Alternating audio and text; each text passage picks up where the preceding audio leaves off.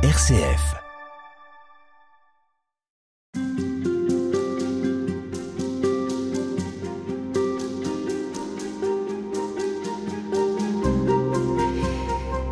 Dans votre livre La spiritualité de la bûche, il est plus question de filiation et d'enfant de Dieu que de feu de cheminée.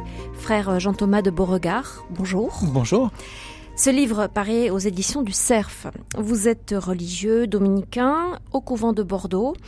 Alors dans ce livre, le feu dont vous parlez, c'est plutôt celui qui enflamme le cœur du croyant, de celui qui euh, consent à se mettre à la suite du Christ. Mais j'aimerais quand même revenir pour commencer sur ce titre et cette spiritualité de la bûche, l'art de mettre le feu sur la terre. C'est le sous-titre de ce livre.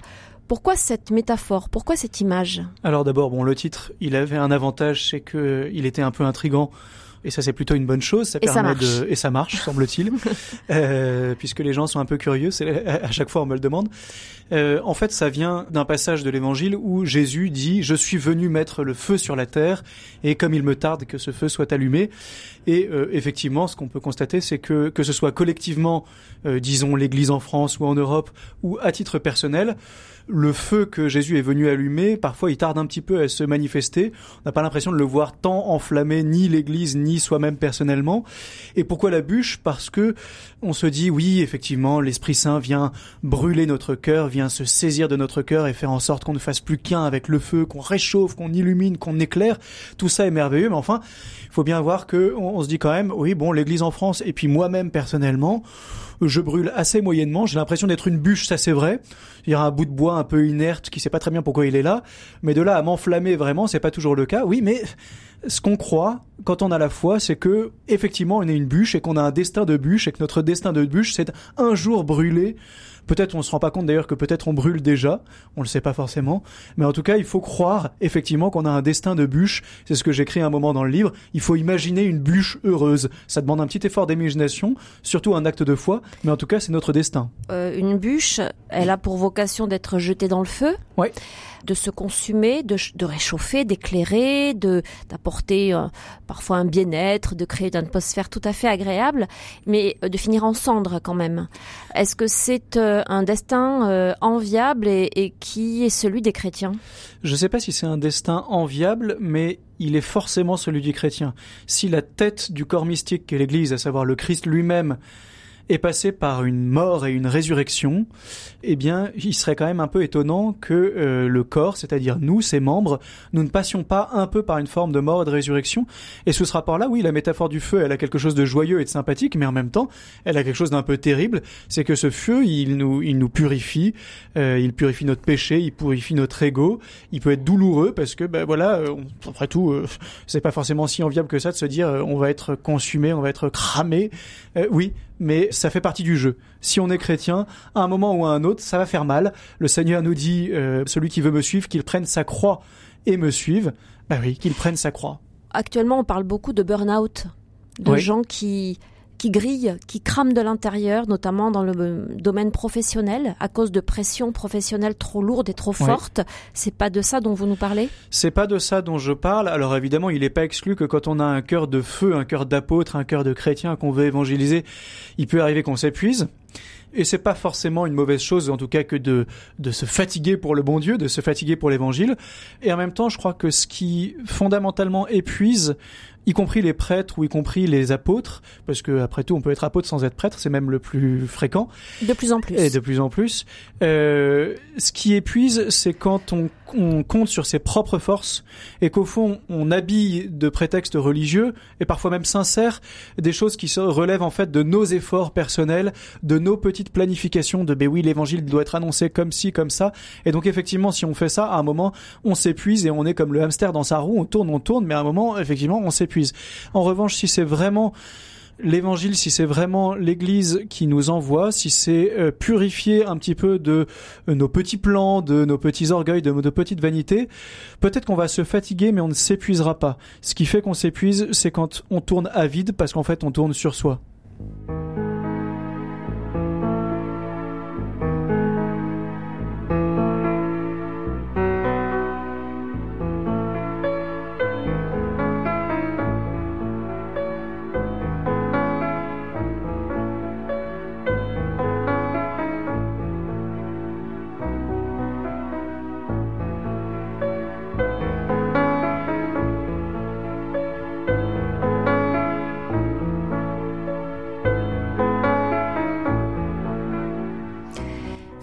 Jean-Thomas de Beauregard, je rappelle que vous publiez aux éditions du Cerf un livre intitulé La spiritualité de la bûche, l'art de mettre le feu sur la terre. Certains observateurs euh, soulignent que les difficultés et euh, les drames que traverse l'Église aujourd'hui sont comparables à un incendie des livres sortent, je pense notamment à celui d'Andrea Riccardi, euh, le fondateur de la communauté Santé Gidio, intitulé L'Église brûle. Euh, vous disiez on ne voit pas le feu sur la terre. Si, on le voit, euh, mais peut-être pas comme on, aimerait le voir. Et si je peux poursuivre juste avec une image, l'incendie de Notre-Dame, par exemple, a été interprété par certains comme l'image de cette église qui est en train de brûler. Oui, d'ailleurs j'en parle aussi dans mon livre de l'incendie Notre-Dame. Euh, mais euh, oui, évidemment, l'église brûle.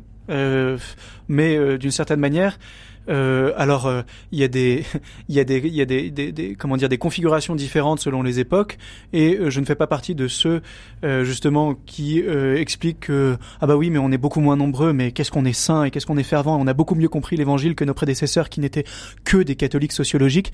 Le mépris invraisemblable que ça suppose que de croire que nous, à notre époque, on a compris et qu'en fait, si on est moins nombreux, c'est qu'on a tout compris, ce qui est quand même euh, à, tout le moins un peu présomptueux. Mais ce qui est vrai, c'est que l'Église a toujours, d'une certaine manière, euh, été dans un état de, euh, de, de, décomposition, parce que on est dans les derniers temps mais ça depuis la résurrection. Vous savez, mon frère Adrien Candiard a publié quelque chose sur l'apocalypse. Oui, les gens se disent on est vraiment dans un climat apocalyptique, euh, le monde va pas bien, l'Église est en train de s'écrouler, tout ça. Oui, mais les temps apocalyptiques, ils ont commencé le jour de la résurrection du Christ, plus précisément celui de l'ascension, euh, et le jour où l'Esprit Saint a été communiqué. Et depuis ce temps-là, on est dans les derniers temps, avec un lot d'épreuves qui nous paraissent catastrophiques, qui le sont parfois à bien des égards, mais ce sont les derniers temps. Vous parlez de purification. Est-ce que, selon vous, il faut voir dans euh, cette Église qui brûle, dans euh, ces scandales qui sont euh, révélés, une forme de purification de l'Église et des communautés croyantes? Oui, je pense que oui. Alors il ne s'agit pas de faire un providentialisme naïf qui mm. voudrait absolument assigner à telle cause tel effet dans le plan de Dieu qui dirait bah voilà, là je vais bien vous punir parce que vous avez bien fait n'importe quoi. En règle générale, ce sont simplement les conséquences de nos propres actes, ça suffit largement. Mais oui, il y a un temps de purification et en tout cas ce qui est certain c'est que si on veut pas tomber dans un désespoir complet, on est bien obligé de, euh, de, de, se dire, ben voilà, ces choses-là arrivent, qu'est-ce qu'on en fait? Qu'est-ce qu'on peut bien tirer de ça pour devenir des saints? Parce qu'à la fin, c'est ça qui compte. Euh, si on considère simplement que c'est la faute à pas de chance, on n'aura rien compris. Si on considère que c'est une punition divine pour telle chose, on risque de se planter. En revanche, on se plantera jamais en se disant ces choses-là arrivent pour que nous soyons plus saints. Ça, c'est sûr. Et pour que nous évangélisions davantage, ça, c'est sûr. Alors, devenir saint, c'est l'objet de votre livre. Et ça passe par euh, consentir à devenir fils, à se reconnaître fils de Dieu. Ça, ça demande une purification, ça demande une conversion. Oui, ça demande une conversion et je dirais cette conversion-là, devenir de plus en plus fils de Dieu, elle a toujours été difficile parce que l'ego, parce que l'orgueil, parce que tout un tas de choses. Elle l'est peut-être encore plus à notre époque parce qu'on vit une, une époque où les familles euh, sont assez éclatées.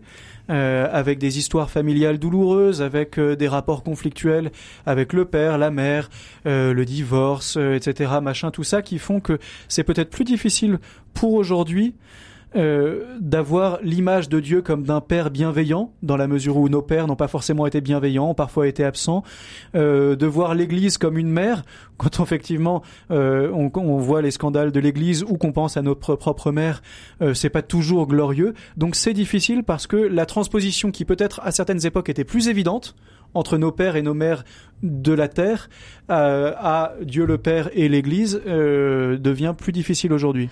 En quoi est-ce que le fait de, répondre à cette vocation, en tout cas de se reconnaître fils et fille de Dieu, peut nous conduire à une forme de sainteté. Est-ce que c'est ça l'enjeu principal au fond de la vie chrétienne? Et si oui, pourquoi? C'est l'enjeu principal. la raison unique pour laquelle le Christ s'est incarné, pour laquelle Jésus, euh, qui était bien confortablement euh, au sein de la Trinité, où il était parfaitement heureux, est venu sur la terre, c'est évidemment pour nous sauver du péché et de la mort, mais plus profondément pour faire de nous des fils à son image. Euh, sinon, euh, il pouvait rester tranquille. Hein. Euh, donc c'est ça l'objet. Et puis, pour vous donner une illustration, au fond, la parabole de l'enfant prodigue, ça n'est que ça. C'est nous étions fils, nous nous sommes éloignés par notre péché, par tout un tas de choses, et le but c'est que nous revenions pour être mieux des fils que ce que nous étions au départ. Nous l'étions déjà dès le départ, mais il nous est demandé de le devenir davantage et pour ça on traverse tout un tas d'épreuves, on traverse la vie, mais le but c'est de pouvoir revenir nous face à ce père qui nous accueille sur le pas de la maison en nous tendant les bras. Euh, et en fait, ça, ça, ça, demande tout un chemin, mais c'est assez exaltant de se dire, mais oui, le Seigneur m'attend parce que malgré tout, le fils de la parabole, à bout d'un moment, il se dit, mais quand même, je crève la dalle, euh, je suis euh, au milieu des porcs à espérer qu'on me donne la même nourriture que les porcs, et c'est pas très noble au départ, la raison pour laquelle il revient.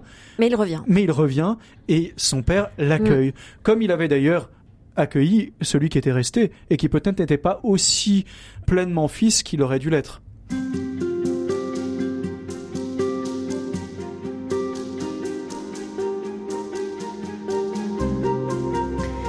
L'objectif de notre randonnée est désormais fixé. Il s'agit pour nous d'accomplir notre adoption filiale et de ressembler de plus en plus au Christ. C'est euh, une des phrases qu'on trouve euh, dans, votre livre, euh, frère Jean-Thomas de Beauregard. Cette vocation, donc, à être fils et fille de Dieu, qu'est-ce que ça change finalement? Ça change tout. Ça change tout parce que sans cela, d'une certaine manière, nous n'accomplissons pas ce que nous sommes déjà. Je veux dire par là que il y a en nous tout un, il y a en nous une sainteté embryonnaire, une filiation embryonnaire, si je puis dire. Tout est là, au moins depuis notre baptême. Mais si nous ne prenons pas résolument le chemin de la sainteté, le chemin d'une filiation adoptive retrouvée, alors en fait, euh, nous passons à côté de ce pourquoi nous sommes faits. En effet, pourquoi? Bah en effet, euh, pour l'amour, ça fait un peu cliché de dire ça, mais malgré tout, c'est quand même un petit peu vrai. On est fait pour ressembler au Christ de plus en plus. Au fond, euh, ce que veut le Christ, euh, et c'est pas de c'est pas du narcissisme de sa part, mais c'est effectivement qu'on lui ressemble de plus en plus parce que c'est ce qu'il y a de mieux. C'est ce qu'il y a de mieux au monde, c'est ce qu'il y a de plus désirable, c'est de lui ressembler.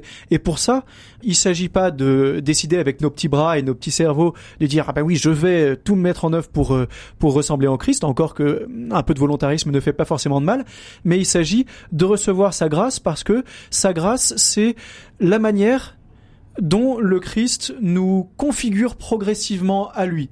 Et c'est incroyable, je prends l'image, c'est l'écriture qui prend l'image de la filiation adoptive, dire euh, être chrétien, c'est être fils adoptif du Père.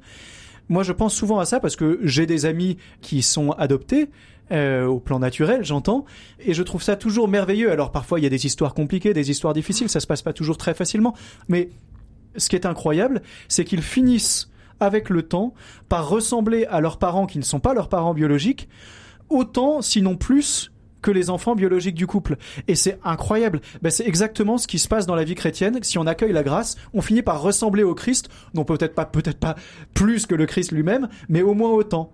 Alors, ressembler au Christ, qu'est-ce que ça signifie? Pourquoi est-ce qu'on aurait envie de lui ressembler? Après tout, euh, à vue humaine, jusqu'à la résurrection, c'est quand même un échec cuisant une incompréhension, du rejet, des amis qui le trahissent et euh, une mort euh, abominable. oui, alors évidemment. Vu comme ça, c'est pas terrible. Hein. Vu comme ça, c'est pas terrible. D'ailleurs, c'est ce que Thérèse d'Avila euh, dit à un moment à Jésus. Elle lui dit, enfin, quand je vois comment vous traitez vos amis, je comprends que vous en ayez aussi peu. Bon, euh, et, en même temps, euh, d'abord, c'est la vie. Je veux dire, avant même que de vouloir être chrétien et être saint, qu'on le veuille ou non, avoir une vie difficile, être trahi et avoir des petites morts au fur et à mesure de sa vie, c'est le destin de tout le monde, que vous soyez croyant ou non. Alors, quitte à ce que ce soit le destin de tout le monde, autant qu'il y ait un but euh, et qu'on soit accompagné. Quel est le but? Et le but, encore une fois, c'est de ressembler au Christ. Et qui est-ce qui nous accompagne? C'est le Christ lui-même. Ça ne change pas fondamentalement euh, le fait que on va euh, connaître des difficultés et des joies, c'est le lot commun de tout le monde, mais en revanche, ça lui donne une finalité et un accompagnement. Alors pourquoi lui ressembler encore une fois? Pourquoi lui ressembler? Parce que il est d'une certaine manière euh, l'homme accompli, le Christ. Mais c'est pas la garantie du bonheur. C'est pas la garantie du bonheur, oui et non. Je ne dirais pas que le, la vie du chrétien est une vallée de larmes et que c'est terrible, que c'est monstrueux. Mais sinon, on n'attirerait pas grand monde.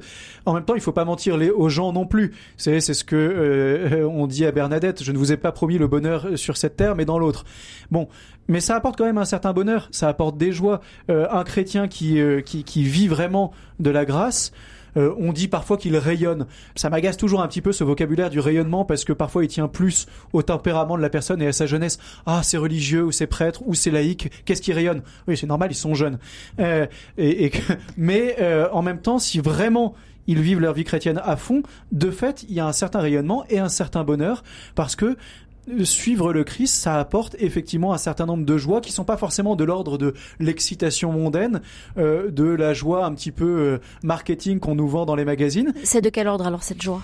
C'est une, joie beaucoup plus profonde, mais pour ça, euh, il faut avoir une vie de prière, une vie d'union au Christ qui fait que par-delà la périphérie de notre âme, la périphérie psychologique de notre âme notamment, le fait que bah il y a des jours des jours avec, des jours sans, des jours où on le sent, des jours où on le sent moins. Bon, mais que dans la profondeur de ce que nous sommes vraiment, et pour ça, encore une fois, il faut prier, il faut fréquenter les sacrements, il faut fréquenter la parole de Dieu pour arriver à cette profondeur-là. Dans cette profondeur-là, on est dans la joie, on est dans la paix. Et, ça, vraiment, on en fait l'expérience.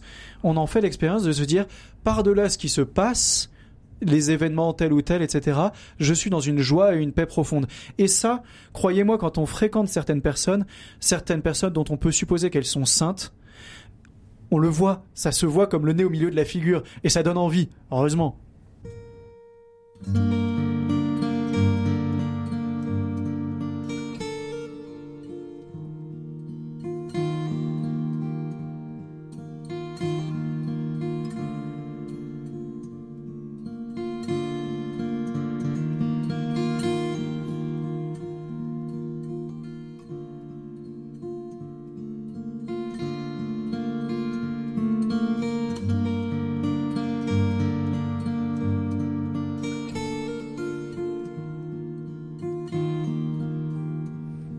Frère Jean-Thomas de Beauregard, être enfant de Dieu, qu'est-ce que ça signifie? Être enfant de Dieu, donc ça signifie, au fond, comme un petit enfant vis-à-vis de ses parents, avoir une confiance débordante en nos parents, parce que tout seul, on n'y arrive pas. Euh, un enfant, quand il est face à un obstacle, face à une difficulté, ou s'il ne comprend pas quelque chose, qu'est-ce qu'il fait? Il appelle, et il a une confiance incroyable dans le fait que ses parents, qui sont pourtant des êtres limités, euh, vont pouvoir le secourir et lui montrer le chemin et le prendre dans leurs bras. Eh ben, être fils de Dieu, c'est faire la même chose vis-à-vis de Dieu, et c'est d'autant plus justifié que, contrairement à nos parents de la terre, Dieu, lui, il est effectivement tout puissant, il est effectivement sage, il est effectivement bon, euh, et que donc il ne déçoit jamais. Un enfant de la terre vis-à-vis de ses parents, à un moment, il se rend compte que ses parents euh, bah, on leur dit, on leur limite, on leur faiblesse, euh, ne sont pas euh, omniscients, ne sont pas, voilà, parfois même commettent des, des, erreurs, voire des péchés, et donc il finit par avoir une vue un peu plus ajustée de ce que sont ses parents, et parfois par prendre des distances. Vis-à-vis de Dieu, il peut y avoir des réajustements par rapport à une vision infantile de Dieu, mais ce qui est certain, c'est que Dieu ne décevra jamais, et que on pourra toujours être dans cette confiance de l'enfant vis-à-vis de lui, parce que lui ne déçoit pas. Il n'y a pas de notion d'infantilisation là. Euh, c'est compatible, ce que vous dites là, avec euh, le fait d'être un adulte euh, autonome, responsable, qui mène une vie avec une conscience aussi. Oui, bien sûr. Bah, en fait, tout l'enjeu, j'avais d'ailleurs écrit quelque chose à ce sujet, pas dans ce livre, mais sur l'esprit, le véritable esprit d'enfance. Euh, le véritable esprit d'enfance, c'est ce que je viens de dire, et en même temps, euh, effectivement, on grandit, on devient adulte, on est capable de poser des choix. D'ailleurs, euh, saint Thomas d'Aquin dit que Dieu nous a donné la dignité de cause, et ça, c'est incroyable. Alors, c'est dit en termes métaphysiques, mais ça veut dire que effectivement, nous agissons par nous-mêmes et que c'est ce que le Seigneur veut. donc, on devient adulte mais euh, ça, ça n'est pas du tout euh, inconciliable avec l'esprit d'enfance, euh, parce que je prends de plus en plus d'initiatives, et des initiatives qui sont belles et qui sont grandes et qui procèdent de mon raisonnement, de mon intelligence, de ma prudence dans telle ou telle situation, mais en définitive, c'est toujours Dieu qui en est à l'origine, qui l'accompagne et qui lui donne de porter du fruit. Et si je me coupe de Dieu, si je me coupe de la source qui est mon Père du ciel, alors ces initiatives-là, si belles, si raisonnées soient-elles, tomberont à l'eau. Donc il faut tenir les deux. Je suis un enfant, et je serai toujours un enfant. Et d'une certaine manière il faut que je le sois de plus en plus. Et en même temps il faut que je sois un adulte dans la foi. Saint Paul dit à un moment il critique euh, il dit euh, il faut arrêter il dit grosso modo arrêtez d'être des enfants euh, il faut que vous soyez des adultes dans la foi. Il faut que vous atteigniez dit-il la stature du, de, du maturité Christ aussi. maturité. Mais cette maturité là elle ne s'acquiert pas par mode d'émancipation par rapport au Père, euh, ce qui serait le cas à mode humain seulement, mais elle s'accomplit en étant de plus en plus enfant. C'est ça qui est étonnant, parce que au fond, on fait l'expérience de nos limites. Et la vie se charge bien de nous montrer nos limites. On prend un mur, poum, on prend le réel en pleine tête, et on s'aperçoit qu'on est des limites. Et là, ça n'est pas de l'infantilisme que de faire appel à Dieu, c'est au contraire du réalisme, parce que sinon, eh bien, on ne se relève pas. Donc, en fait, c'est la chose la plus intelligente, la plus adulte qu'il y a à faire dans ce moment-là, c'est de, de, se tourner vers Dieu, qui va nous relever. Ça va pas nous dispenser de continuer à réfléchir, à agir, etc. Mais en revanche, il n'y a que lui qui peut nous relever dans certaines situations. Et même d'ailleurs dans le quotidien, en fait. Et ce chemin-là, ça prend toute une vie. Ça prend toute une vie. En fait, c'est ça qui est fascinant. Vous savez, il y a ce passage chez Thérèse de l'enfant Jésus où elle dit j'étais une enfant qui pleurait tout le temps, qui euh, geignait, etc. Et puis dans une nuit de Noël, d'un coup, elle devient adulte. Elle dit il y a une grâce qui fait qu'elle arrête de pleurer, elle devient adulte. Et en même temps, euh, ça ne fait pas que euh, elle doit cesser de devenir un enfant. Au contraire, elle apprend à le devenir de plus en plus, mais en prenant ses responsabilités. Et au fond, toute notre vie est une lente conquête pour devenir à la fois un enfant de plus en plus selon le cœur de Dieu et un adulte dans la foi, les deux simultanément. Alors cette conquête, elle se fait euh, de par notre volonté, notre engagement, mais vous dites aussi dans le livre, et vous y consacrez un large passage, euh, grâce à une, ce qu'on pourrait considérer comme une boîte à outils. Oui. Et dans cette boîte à outils, il y a la grâce. Oui. Alors la grâce, c'est un, la grâce, c'est un mot euh, justement qui est euh, à la fois trop commun et euh, jamais expliqué. C'est-à-dire les prêtres ou les gens disent ah c'est la grâce, machin, etc. Personne ne sait de quoi il retourne et personne ne prend jamais la peine de l'expliquer. La grâce, c'est participer à la vie de Dieu grâce à un don de Dieu qui nous configure à lui. Ça revient à ce qu'on disait sur la filiation euh, adoptive. C'est ressembler de plus en plus à Dieu par un don gratuit de Dieu. Et ce don, c'est Dieu lui-même implanté dans notre âme et ça va se traduire dans toute notre vie, dans tous nos actes, dans tout notre cœur.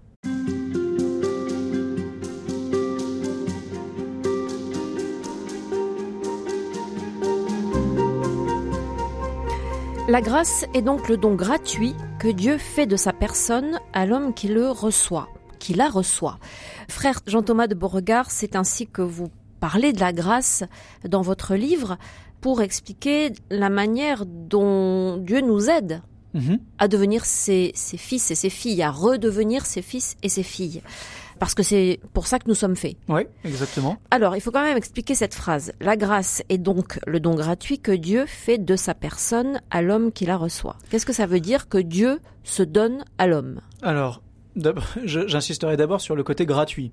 C'est-à-dire que vous pouvez faire tout ce que vous voulez, vous pouvez agiter vos petits bras, c'est pas ça qui va décider Dieu à vous donner sa grâce.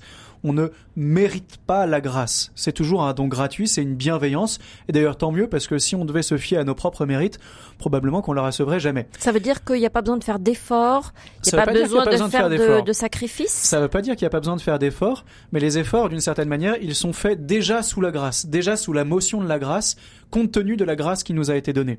Et ensuite, qu'est-ce que ça veut dire que c'est Dieu qui se donne lui-même en personne? Ça veut dire que la grâce, c'est pas quelque chose que Dieu nous donnerait. Comme, euh, je sais pas, je pourrais vous donner un cadeau. Ce cadeau, on pourrait dire, euh, si vous êtes un peu sentimental et mystique, que c'est quelque chose de moi-même que je vous donne. Mais fondamentalement, ça n'est pas moi-même. Je vous donne quelque chose. Je vous donne un livre, je vous donne un bouquet de fleurs. Bon, très bien, vous êtes très contente, ça vous rappelle que je vous aime bien, mais ça n'est pas moi. En revanche, quand Dieu donne sa grâce à un homme, à une femme, c'est lui-même qu'il donne. Euh, c'est comme si vous aviez au fond une sorte de greffe de Dieu en vous, une greffe de Dieu. Et vous savez le principe d'une greffe, c'est que normalement, si la greffe se passe bien, eh bien, la, cette, ça va s'intégrer à l'organisme récepteur et devenir une partie de lui-même. Et c'est ça qui est incroyable dans la grâce, c'est que la grâce devient une partie de nous-mêmes, elle ne supprime pas ce que nous sommes avec notre personnalité, avec nos qualités, nos défauts, etc., mais elle nous hausse à la hauteur de Dieu, elle, comment dire, elle hausse nos capacités, notre cœur, notre intelligence, notre volonté, etc., à une hauteur, à une hauteur inespérée pour faire que nous sommes capables d'agir comme Dieu, à la manière de Dieu. C'est quand même incroyable. Mais alors très concrètement, ça passe par quoi? Euh, Dieu qui se donne, qui est une sorte de, de greffon ah, sur notre euh, euh, humanité limitée, euh, fragile, qui a des failles. Alors le greffon fondamental, c'est le baptême. À partir du moment où vous êtes baptisé, d'une certaine manière, vous avez, enfin même pas complètement, pas d'une certaine manière, c'est totalement, vous avez la vie de Dieu qui coule dans vos veines. Avant non? Alors, avant, eh, vous êtes fils de Dieu de manière lointaine, mais vous n'avez pas la vie de Dieu qui coule en vous. Non, le baptême change réellement quelque chose, sinon ça sert à rien de recevoir le baptême. Ensuite, cette vie de Dieu, on va prendre l'image du feu pour le coup, il faut l'alimenter. Et alimenter ce feu de la grâce en nous, ça passe par quoi? Ça passe par la réception des sacrements, la communion à la messe, ça passe par la prière, ça passe par la fréquentation de la parole de Dieu, et puis ça passe par les actes que nous posons compte tenu du fait que nous sommes enfants de Dieu. Si nous posons des actes bons, des actes euh, déiformes, c'est le mot compliqué pour dire ça, mais des actes qui sont informés par Dieu, qui ont la, coloration de Dieu en eux, eh bien, ça fait grandir ce feu en nous de telle manière que, encore une fois, nous ressemblons à Dieu davantage. Mais attention, ça supprime pas ce qu'on est. Euh, Dieu ne va pas faire de quelqu'un que la malchance ou le malheur ont fait que quelqu'un est cul de jatte. Bon, eh ben, euh, c'est pas parce qu'il reçoit la grâce qu'il va pouvoir courir le 100 mètres euh, à la vitesse du Saint Bolt. La grâce ne supprime pas la nature. En revanche, compte tenu de ce que nous sommes, elle va conduire nos possibilités jusqu'à un niveau qu'on n'aurait même pas imaginé. C'est ça la grâce. Est-ce que la grâce dont vous parlez, c'est vraiment entre Dieu et moi? Jésus et moi, Dieu et moi, et les frères là-dedans, et les autres, et le monde. Alors, la, la, grâce, elle est toujours à la fois personnelle et ecclésiale. D'abord, Première chose, la grâce que je reçois à titre personnel, elle est à la fois pour ma sainteté personnelle, très bien, mais elle est d'abord aussi pour les autres. Si je reçois la grâce, c'est pour aimer les autres, pour rendre service aux autres, pour euh, vivre de charité à l'égard des autres.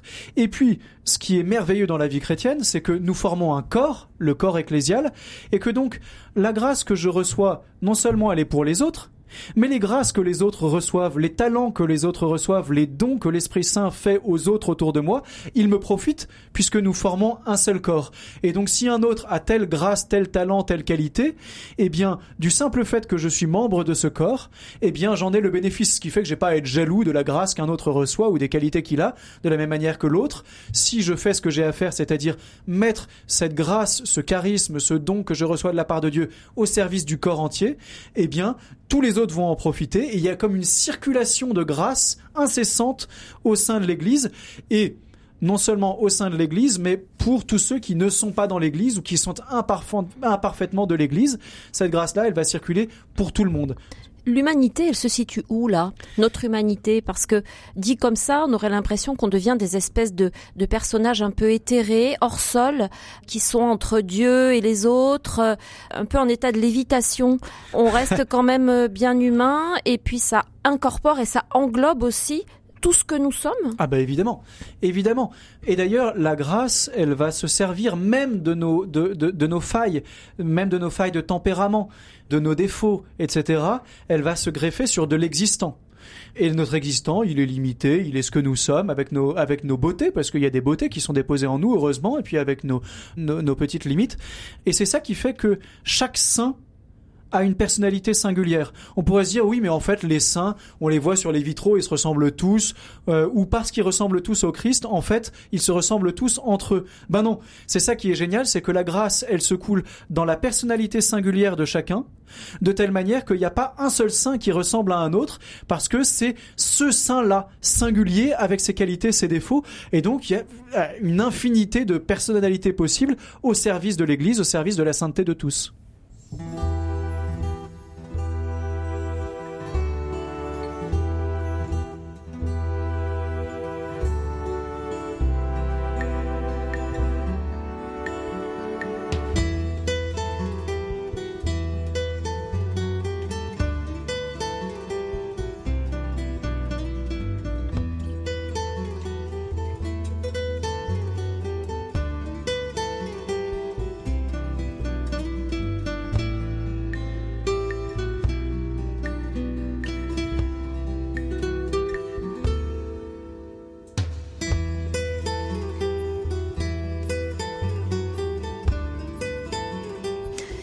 Jean-Thomas de Beauregard, dans euh, cette notion donc de la grâce dont vous nous parlez, on pourrait avoir euh, là encore tendance à imaginer un mouvement très descendant d'un Dieu qui nous euh, surplombe et qui, dans sa grande bonté, nous envoie comme ça les moyens, disons, de nous élever jusqu'à lui. Mm-hmm. Est-ce que le christianisme, c'est pas tout le contraire? C'est pas un Dieu très bas dont on parle parfois, celui qui est toujours en dessous même du plus bas où nous on peut être. Et cette grâce, elle nous, elle nous vient d'en bas, elle nous porte, elle nous rejoint là où nous sommes. Alors, c'est les deux. C'est les deux à la fois. À la fois, Dieu est infiniment transcendant, infiniment puissant, infiniment bon. Et de fait, la grâce, elle est d'abord un mouvement descendant de l'initiative de Dieu. Et heureusement, parce que sans ça, encore une fois, euh, nous serions incapables d'accomplir notre vocation. Et en même temps, ce que vous dites est vrai, et c'est tout le mouvement de l'incarnation. Le Christ se fait homme, et pas seulement il se fait homme, il se fait petit enfant, et puis il se fait euh, crucifier comme un brigand, comme le dernier euh, des hommes, pour justement nous rejoindre là où nous sommes, et effectivement nous porter. Il y a cette image que je trouve très belle. Vous savez, il y a cette représentation de la Pietà. Euh, qui n'est pas dans l'Évangile, où on voit donc, euh, on a vu tous des sculptures, des peintures, etc., où on voit la Vierge Marie qui, euh, après la mort du Christ en croix, on dépose le corps du Christ dans les bras de la Vierge Marie. Bon. Et moi, j'ai toujours euh, vu ça en me disant, la Vierge Marie, elle est épuisée, elle a essayé de suivre son fils toute la journée, etc., machin, et elle vient de voir son fils mourir sur la croix, elle a l'espérance de la résurrection sans doute, mais enfin quand même, bon, et elle trouve un rocher pour s'asseoir, et on lui met le corps du, du Christ mort dans les bras. Et en fait, j'ai toujours cette idée de, elle est assise sur le rocher, et le rocher dans la Bible, c'est le Christ, et en même temps, elle reçoit le Christ dans ses bras. Eh ben la grâce, c'est exactement ça. À la fois, elle nous prend par en dessous, elle nous soutient par en dessous, c'est le rocher sur lequel nous sommes assis et qui nous repose et qui nous repose notamment de toutes les difficultés de la vie. Et en même temps, on reçoit le Christ en nous. Il est par en dessous et par au-dessus, il nous en sert de tous côtés et en même temps, euh, il vient nous rejoindre dans la détresse la plus profonde qui est celle de la Vierge Marie à la croix. C'est merveilleux. Est-ce qu'il n'y a pas quelque chose d'un peu injuste dans la grâce? On pourrait penser que certains en reçoivent plus que d'autres, que pour certains c'est plus facile que pour d'autres. Alors, euh, ce qui est certain, c'est qu'au moins de manière empirique, on vérifie le fait que ben, on n'a pas tous les mêmes dons au départ. Ça, c'est sûr. On n'a pas tous les mêmes qualités. On n'est pas tous dans des familles euh, paisibles avec un certain capital euh, religieux, économique, social, culturel, etc. Oui, il y a une inégalité de départ. Ça, c'est sûr. Pourquoi est-ce qu'elle existe cette inégalité de départ? Je n'en sais rien. Cela dit, ce qui est certain, c'est que encore une fois, le fait que nous soyons membres de l'Église nous fait que euh, ceux qui sont les mieux dotés, euh, s'ils sont effectivement saints, vont mettre euh, toutes leurs qualités et tous leurs dons au service des moins bien dotés. Et puis il y a quelque chose que dit Sainte Catherine de Sienne, qui est une dominicaine du XIVe siècle, que je trouve très beau. Elle dit, enfin c'est Dieu qui lui dit en réalité dans les dialogues. Euh, alors on peut trouver ça un petit peu difficile, mais je trouve ça très beau quand même. Il dit, j'ai voulu une certaine inégalité entre les hommes pour qu'ils aient besoin les uns des autres pour qu'ils soient obligés de compter les uns sur les autres parce que sinon, il y aurait toujours eu la tentation de l'autosuffisance.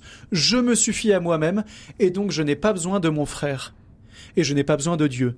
Parce qu'il y a une inégalité dans la répartition des qualités humaines et puis de la grâce, euh, eh bien, nous sommes obligés de mendier euh, auprès de nos frères quelque chose des dons qu'ils ont reçus et de nous mettre à leur service. C'est la circulation de la grâce au sein du corps ecclésial et c'est magnifique.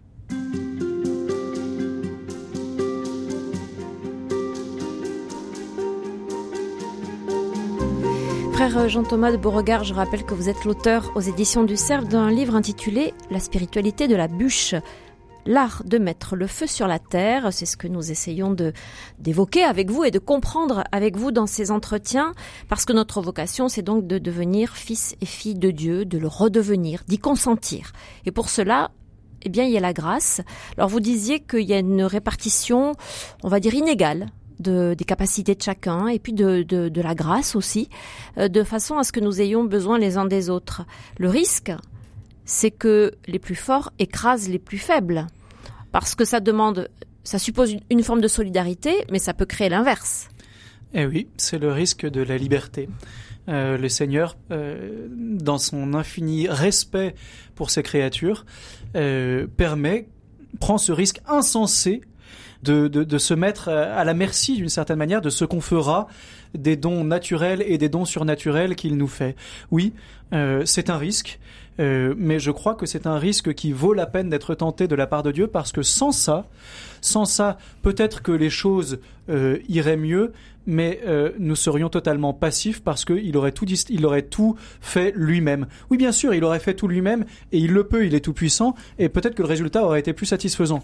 Sauf que dans ces cas-là, nous aurions été des marionnettes passives entre les mains de Dieu et que Dieu préfère prendre le risque que ça ne se passe pas aussi bien que possible, mais que nous soyons réellement actifs et acteurs d'une certaine manière de notre propre salut. Nous ne sommes pas les auteurs de notre salut, mais nous sommes à minima les collaborateurs actifs de notre propre salut, sans quoi, encore une fois, nous sommes des marionnettes passives, et ça n'est pas digne de l'homme que Dieu a voulu créer avec une intelligence, une volonté à son image.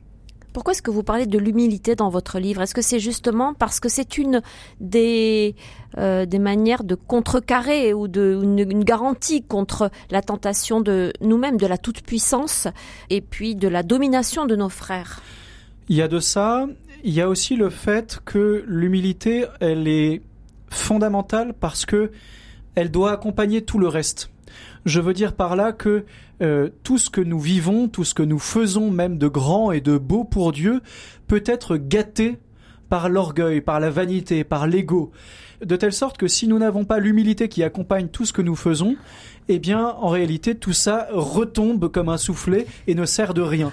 Alors, il faut faire attention avec ce mot humilité. D'ailleurs, vous le dites dans votre livre, ça peut devenir, ça peut confiner à la caricature, surtout dans le milieu catho. Oh oui. Alors, il n'y a rien de pire que l'humilité des milieux catho, de euh, il faut être plus bas que terre, il faut viser absolument la médiocrité, et plus c'est médiocre, mieux c'est, parce que ça va plaire au bon Dieu. Euh, non. Euh, le Seigneur nous appelle à des grandes choses, à faire de grandes et belles choses, et c'est honorer Dieu que de faire les, les, choses le mieux possible et en tirant le maximum de nos capacités. Donc attention à ne pas viser la médiocrité. Vous savez, euh, on va faire euh, vraiment euh, profil bas et on va surtout pas rien qui dépasse, etc. Et il faut que ce soit le plus terne possible. Non, ça c'est une caricature de l'humilité chrétienne. Et tant mieux si Nietzsche et les autres méprisent les chrétiens qui pensent ça. En revanche, ce qui est vrai, c'est que l'humilité chrétienne, ça consiste à faire les grandes et les belles choses et le mieux que nous faisons, mais en attribuant tout le temps le mérite d'abord à Dieu, parce que c'est lui qui en a suscité l'initiative, c'est lui qui l'a accompagné de bout en bout, et c'est lui qui lui donne de porter du fruit.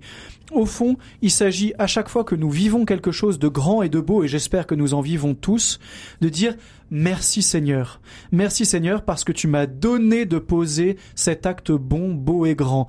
Merci Seigneur parce que si je m'en accapare le mérite, d'abord c'est un mensonge contre la vérité, parce qu'en réalité c'est Dieu qui m'a donné de l'accomplir, et puis en plus je vais perdre le bénéfice de cet acte bon parce que au fond j'en tirerai orgueil. Et c'est comme si ce n'était rien, c'est du vent.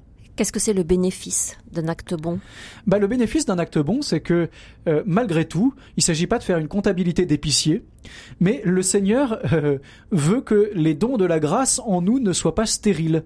Il veut que ça porte du fruit. C'est la parabole de la vigne que nous donne Jésus en Jean 15 de mémoire. L'évangile de Jean, l'évangile de Jean, 15. voilà. Euh, il veut que nous portions du fruit.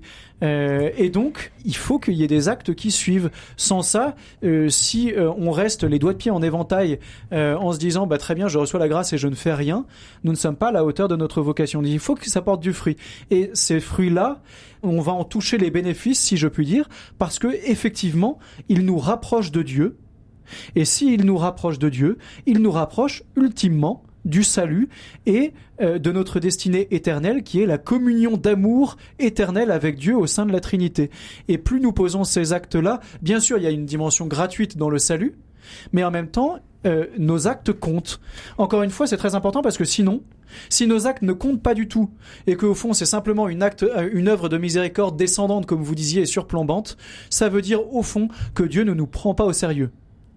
Or Dieu nous prend au sérieux.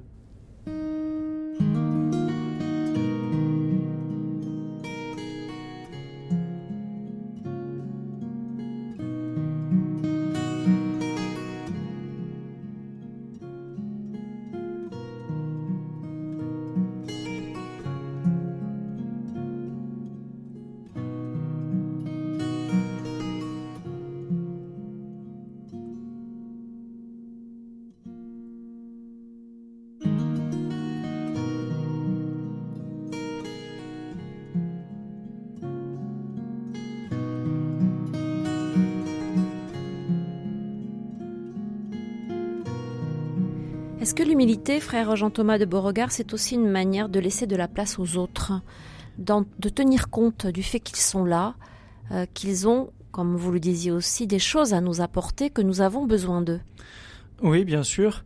Et c'est la, au fond, c'est la, la, joie de vivre dans une famille, dans une communauté religieuse, dans une entreprise.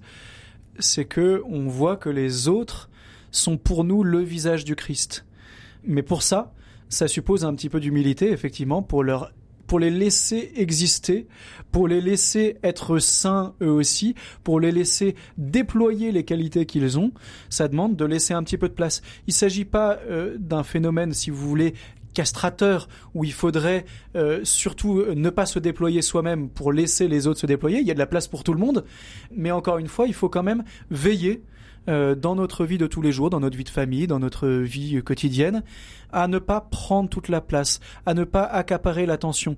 Pas seulement, d'une certaine manière, pas seulement pour laisser les autres briller aussi, mais simplement parce que c'est nous que nous privons aussi si nous ne le faisons pas, parce que euh, nous nous privons de ce qu'ils ont à nous apporter et qui est souvent bien plus grand que ce que nous pourrions imaginer, parce que on a telle idée, on va étiqueter, ah bah lui il peut m'apporter ça, il peut m'apporter ça, etc. D'abord c'est un rapport extrêmement utilitaire aux autres, mais en plus on ne connaît pas ce dont ils sont capables. Seul Dieu sait ce dont ils sont capables. Donc laissons-leur de la place pour s'exprimer et des merveilles se passeront et on pourra en profiter.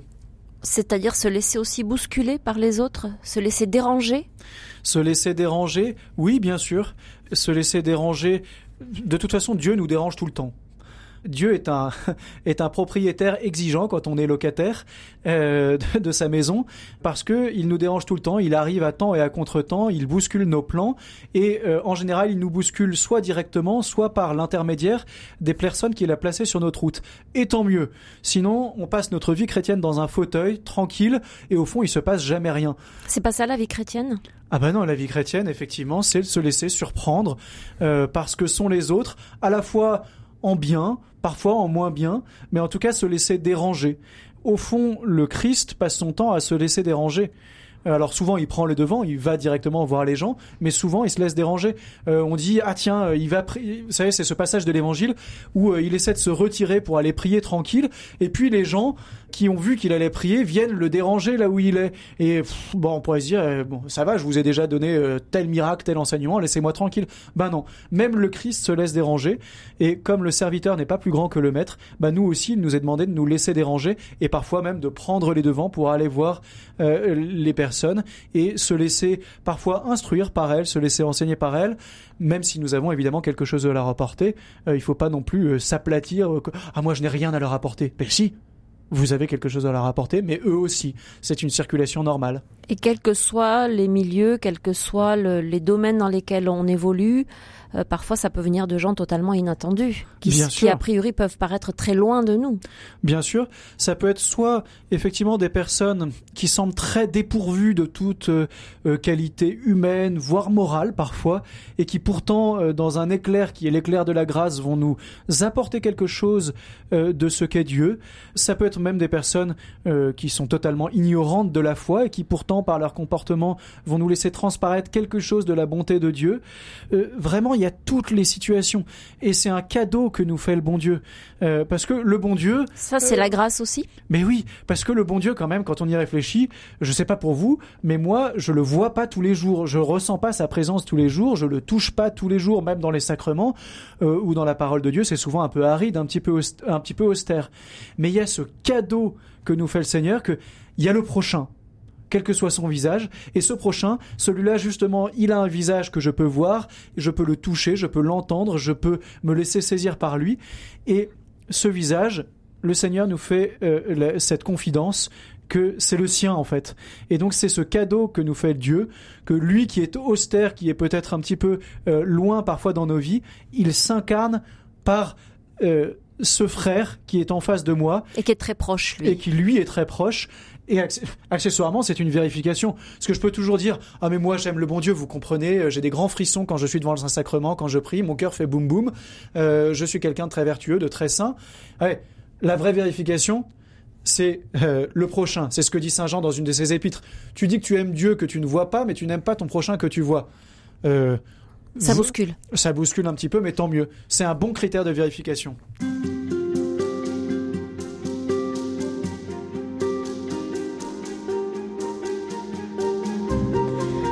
Euh, frère Jean-Thomas de Beauregard, si vous citez euh, abondamment les évangiles, Thomas d'Aquin ou euh, Thérèse d'Avila, dans votre livre La spiritualité de la bûche, vous citez aussi assez régulièrement Johnny Hallyday.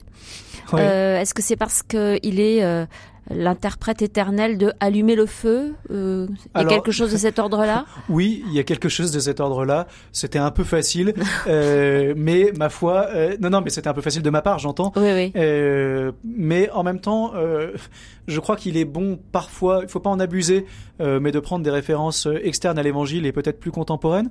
Aussi parce que c'est un petit peu ce qu'on disait dans un entretien précédent, mais il y a des gens qui sans le savoir et, parfois même c'est pas du tout leur intention et ça dépasse complètement leur intention, euh, mais peuvent nous dire quelque chose de Dieu. Au fond, ça vient d'ailleurs du don de sagesse, un don de l'Esprit Saint qui nous fait voir le monde comme Dieu le voit. Et quand on voit le monde comme Dieu le voit, il y a des choses, euh, alors là c'est peut-être un peu exagéré, mais euh, qui ne sont pas du tout faites pour, mais qui nous parlent de Dieu. En tout cas, allumer le feu, c'est finalement ce à quoi nous sommes invités euh, comme chrétiens, comme croyants à la suite du Christ. Alors pourquoi faire? Pour embraser le monde, mais pour en faire quoi? Pas pour le détruire, évidemment. Non, pas pour le détruire. Moi, je pars euh, du principe que je prends au sérieux la parole de Dieu. Or, quand on regarde les quatre évangiles, ils se terminent tous par la même chose. La dernière parole que le Christ, pendant son pèlerinage sur la terre, a prononcée, c'est Allez de toutes les nations, faites des disciples, baptisez-les au nom du Père, du Fils et du Saint-Esprit. C'est sa dernière parole sur la terre, autrement dit son testament. Qu'est-ce qu'on en fait? Est-ce que euh, effectivement nous allons de toute la terre Est-ce que nous avons le souci de faire des disciples et de les baptiser au nom du Père, du Fils et du Saint-Esprit, et donc d'embraser le monde entier? Ah, il nous demande de, de l'annoncer. Oui il nous demande pas d'allumer le feu. Bien sûr que si. Il nous demande d'allumer le feu parce que le feu, c'est ce qui, vous savez, un feu, le principe, c'est que euh, ça fonctionne par contagion. C'est-à-dire que vous l'allumez quelque part et puis il suffit que vous approchiez quelque chose et ça vient euh, agrandir le feu. Bah, c'est ce que nous demande le Christ euh, à propos de l'évangile, à propos de la foi, à propos de l'église. Il faut que par contagion, de proche en proche, on embrase le monde entier, pas par esprit de conquête, encore que, ma foi, ce soit pas un juron dans, ma, dans mon esprit que de vouloir conquérir les âmes à Dieu, mais simplement parce que si la foi chrétienne est effectivement ce qu'il y a de plus beau, de plus grand, de plus merveilleux, ce serait un crime, je pèse mes mots, ce serait un crime que de ne pas vouloir le partager au monde entier. Devenir contagieux, ça passe par quoi? Ça passe à la fois par ce que j'appellerais l'évangélisation active, c'est-à-dire par exemple, certains le font, je le fais euh, de l'évangélisation de rue. Aller vraiment concrètement dans la rue, parler aux gens, témoigner de sa foi. Ça, c'est une première chose. Ça veut dire, euh, ne serait-ce que déjà, vouloir transmettre la foi à ses enfants, à ses petits-enfants, à son épouse, son épouse, etc. Ça veut dire aussi ne pas raser les murs. On a tendance, les catholiques français. C'est marrant, Gad Elmaleh euh, le disait là euh, euh, lorsqu'il parle, vous savez, de son attirance pour la foi. Il dit mais je comprends pas. Les catholiques ont tendance à raser les murs. Et c'est vrai. On n'ose pas parler de notre foi. On dit ah mais on va gêner. Ce serait agresser les personnes que de parler de notre foi et en plus d'en parler en disant qu'on le croit vrai. Mais c'est pas les agresser, c'est dire ce que nous sommes et ce que nous croyons. Et encore une fois, c'est plus mépriser les gens en face de nous que de ne pas les croire capables d'accueillir la vérité de l'Évangile quand on leur en parle. Mais est-ce qu'il n'y a pas derrière nous euh, des siècles d'histoire avec une certaine arrogance et une certaine domination qui aujourd'hui euh, font qu'il y a un effet repoussoir? Alors, D'abord, euh, je pense que il vaut mieux éviter de regarder les époques qui nous précèdent avec un regard surplombant, genre eux ils ont fait les choses d'une certaine manière et ils avaient forcément tort euh, accessoirement, ils nous ont transmis la foi. Donc ils avaient peut-être tort, mais enfin, euh, c'est parce qu'ils avaient tort que nous sommes là pour en parler. Et ensuite, je pense que l'effet repoussoir, il valait peut-être il y a 30 ans, mais aujourd'hui c'est terminé. Les gens, en tout cas la génération des enfants, des adolescents, des étudiants, euh, l'anticléricalisme de papa, il est terminé. Ils en ont plus rien à faire. Ça et a laissé la place à quoi Parce qu'il y a quand même aussi beaucoup d'indifférence. Oui, ça a laissé la place à de l'ignorance et à de l'indifférence bon. Mais d'abord, au moins, il n'y a pas une réaction anti, c'est déjà pas mal. Et ensuite, ça veut dire que arrêtons euh, de faire un complexe. Mon Dieu, on a été une église arrogante par le passé. D'abord, est-ce que c'est si vrai? Peu importe. Peu importe, les gens aujourd'hui l'ont oublié, ils sont vierges de tout, et donc on peut leur annoncer l'évangile tranquillement et avec assurance. C'est ce que euh, il y a un mot grec pour ça, c'est la parésia, c'est l'audace et l'authenticité dans l'annonce de l'évangile. Dire simplement ce que nous croyons et en assumant de le tenir pour vrai. Après, les gens en font ce qu'ils veulent les gens en font ce qu'ils veulent. On va pas leur mettre un pistolet sur la tempe en leur disant convertis-toi et crois à l'évangile. Non. Mais en revanche, si on ne leur propose pas et en disant que nous le tenons pour vrai, alors ne, alors c'est sûr que ce ne sera pas attirant. Et j'ajoute que si nous proposons un robinet d'eau tiède en disant oui mais c'est ma proposition mais surtout tu en fais ce que tu veux et puis je suis même pas sûr que c'est vrai et puis ça n'est que mon opinion etc ça n'attirera pas ce qui attire c'est quelque chose de fort de brûlant et qui tranche avec le discours ambiant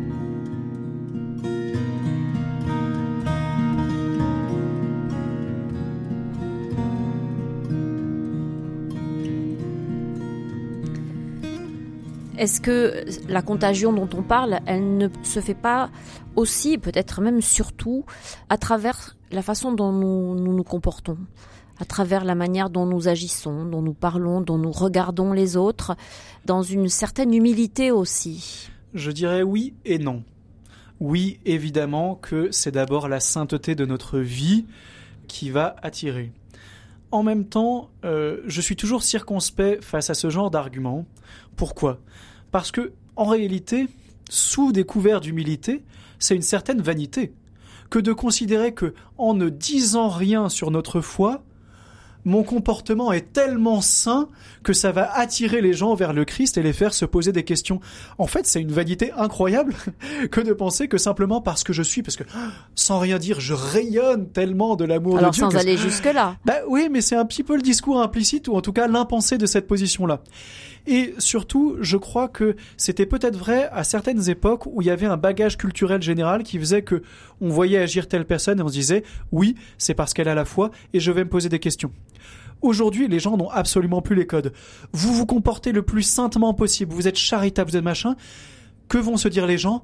Ah bah c'est une belle personne. Elle est gentille. Point. Mais est-ce que c'est pas Dieu qui fait le reste? oui, sauf que Dieu fait le reste. Oui, bien sûr, c'est toujours Dieu qui à un moment va donner la foi, va faire le don décisif de la foi. Sauf que c'est nous qui faisons le, tout le travail de préparation. Enfin, lui aussi, bien sûr, mais c'est un travail de collaboration, encore une fois.